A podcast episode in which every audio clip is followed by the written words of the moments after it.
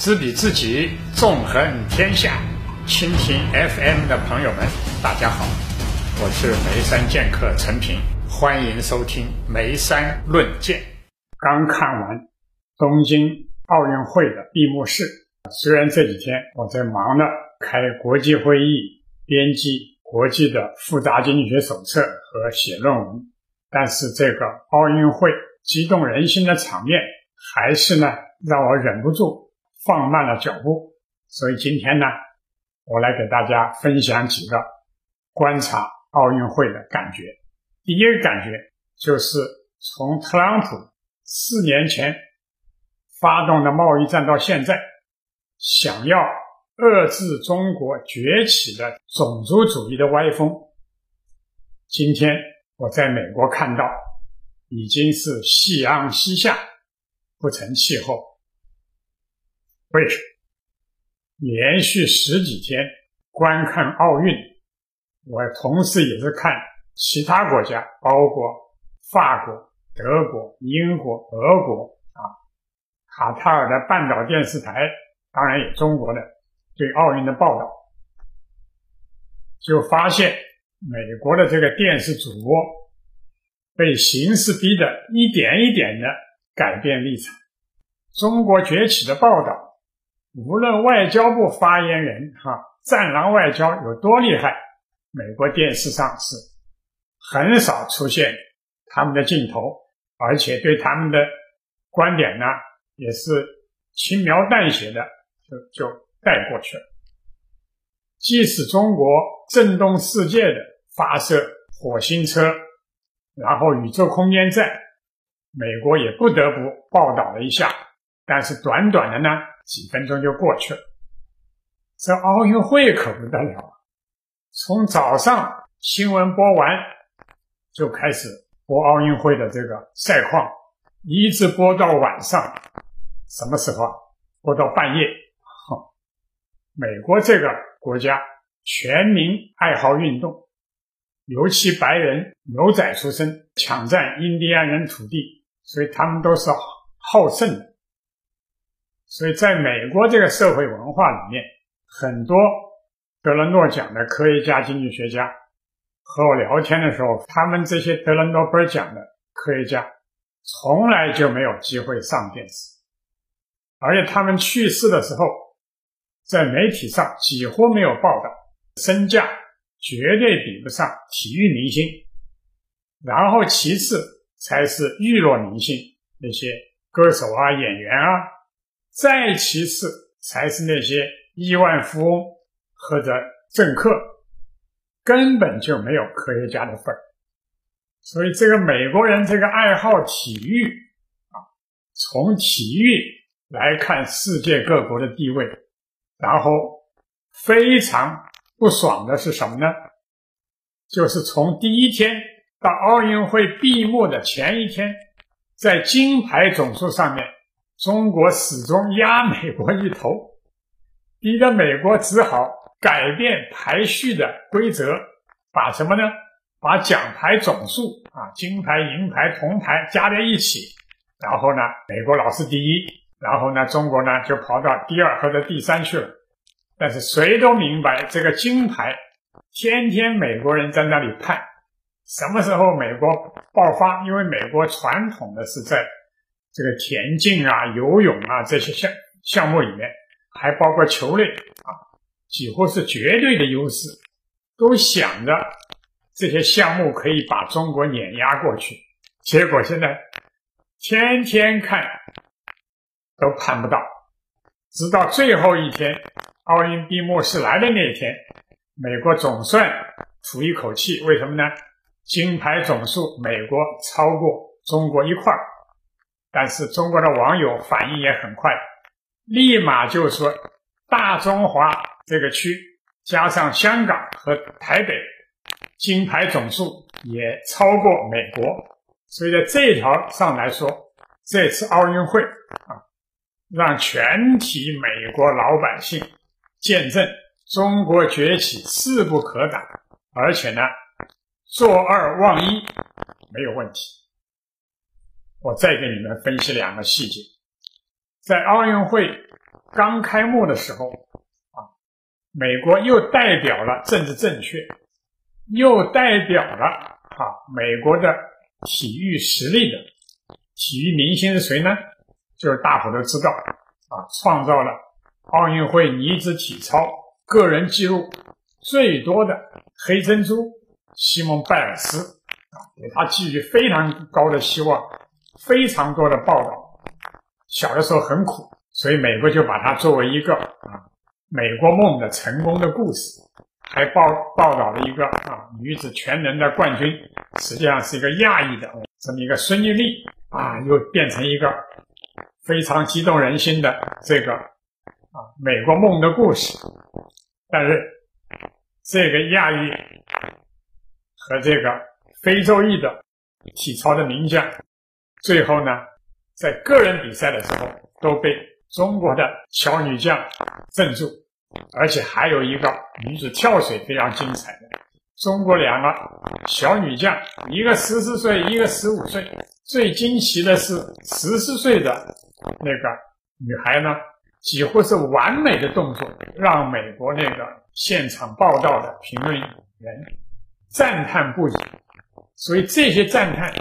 都是从心底发生的。以中国哈，像我们观视频也好，或者中国研究院也好，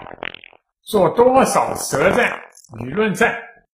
也比不上中国的奥运代表团在奥运会上的出色的成就。所以今天我代表我们全家，给中国的奥运的代表团的全体的成员热烈祝贺，而且呢，也给海外的华裔。吃一个定心丸，什么定心丸？想要把中国这个增长的势头打断，想要用战败国的法律来审判战胜国的这个成就，这个特朗普的噩梦，我告诉大家，被这场奥运粉碎了。好，这是我观察的第一个惊喜。第二个惊奇是什么？是人口革命。改变了西方国家的政治正确。那么在这次运动会上，你就会发现，美国也好，欧洲也好，白人精英的统治地位已经结束。何以见得呢？如果你们看欧洲国家的排名榜，只要奖牌多的，都是大量启用混血的或者就是黑色的运动员的选手。所以这次给美国拿到很多金牌的田径项目、游泳项目，还有篮球、排球的项目，这里面的这个黑人运动员几乎是占据了显著的优势，完全超过他的人口比例。然后像这个吸收混血运动员比较少的，比如德国啊，原来德国是得金牌数的大国呀，就调到这个英国、法国啊之后去了。这也预示了什么呢？预示了美国共和党还有特朗普的余党，现在在美国国内国会里面各个州议会里面还要通过修改选举法的程序的这个法案，限制有色人种的投票率。这个企图是没有办法抵挡美国和欧洲有色人种人口增加的速度，改变西方的人口政治。所以我讲，标榜自由民主的西方政治，因为人口革命而走向没落。这个没落的速度，用不了等半个世纪。我认为，在美国，两届选举八年就可以定乾坤。共和党和特朗普要搞的白人精英的种族主义，再怎么顽抗，也是大势已去。所以，中国的。国际政治的朋友，研究外交的朋友，研究经济的朋友，要想明白一个问题：甭管这一届的拜登政权啊，唱什么高调啊，要重新搞什么民主的同盟，这都是假的。他国内挡不住的，是美国和欧洲都在走走向我讲的第二国际的社会主义的潮流。我的第三个惊奇，就中国这个体育成绩的突飞猛进，是改革创新的成果。中国把过去中国教育传统的苦练啊，造成大量的运动员的伤病，这个经验主义的传统给改革掉，引进了国外先进的体育训练方办法，包括我们记得历史上中国女排能够崛起，就引进了日本的教练大松博文。这一次我发现中国的田径。竟然会打破这个亚洲的记录，迅速的进到世界前沿，尤其是百米，很重要的一个贡献是引进了美国的啊研究生物力学的科学家来改进中国的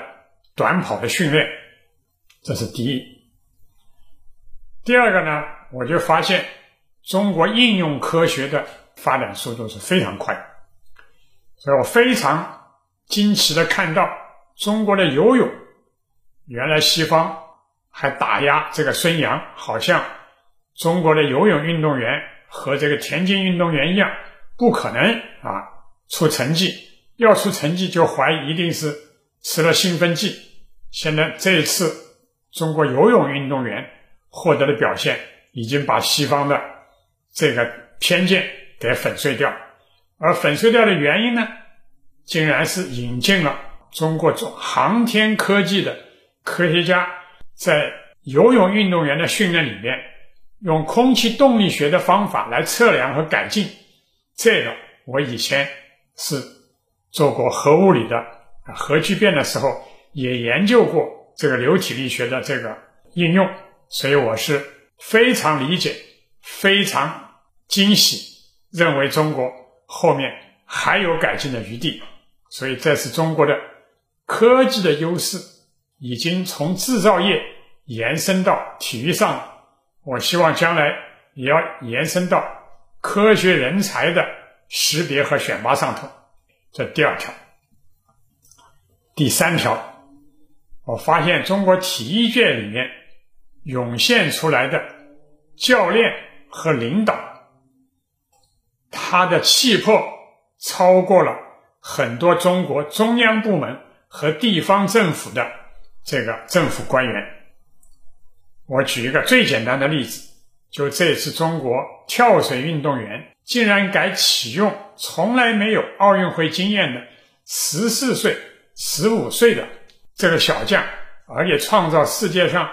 几乎前所未有的这个高分，震惊了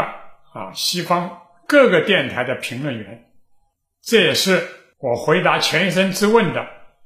我的看法。中国能够培养出世界最优秀的科学家和运动员，中国不缺人才，缺的是薄弱，尤其是缺的敢承担责任的薄弱。在中国今天，敢于担当的不光是在疫情里面的医学家。而且还有体育教练，所以我建议中国不但要给运动员啊创造战绩的运动员发奖，而且呢要给教练发伯乐奖，包括基层的穷困地区的广东湛江地区，能够发现普通农民的子弟有体育的天才，让他们能够进入将来向世界前沿冲击的。这么一个预备队伍，我认为中国政府不要忘记他们的功劳。大家觉得怎么样啊？这是我观察这一届奥运会带来的新的感受。好，知彼知己，纵横天下。希望中国的下一代的他们能够创造新的。不但是体育奇迹，教育奇奇迹，也许还能创造科学和社会的奇迹。我们以后再见。理性观世界，自信看中国，深度知识尽在观视频。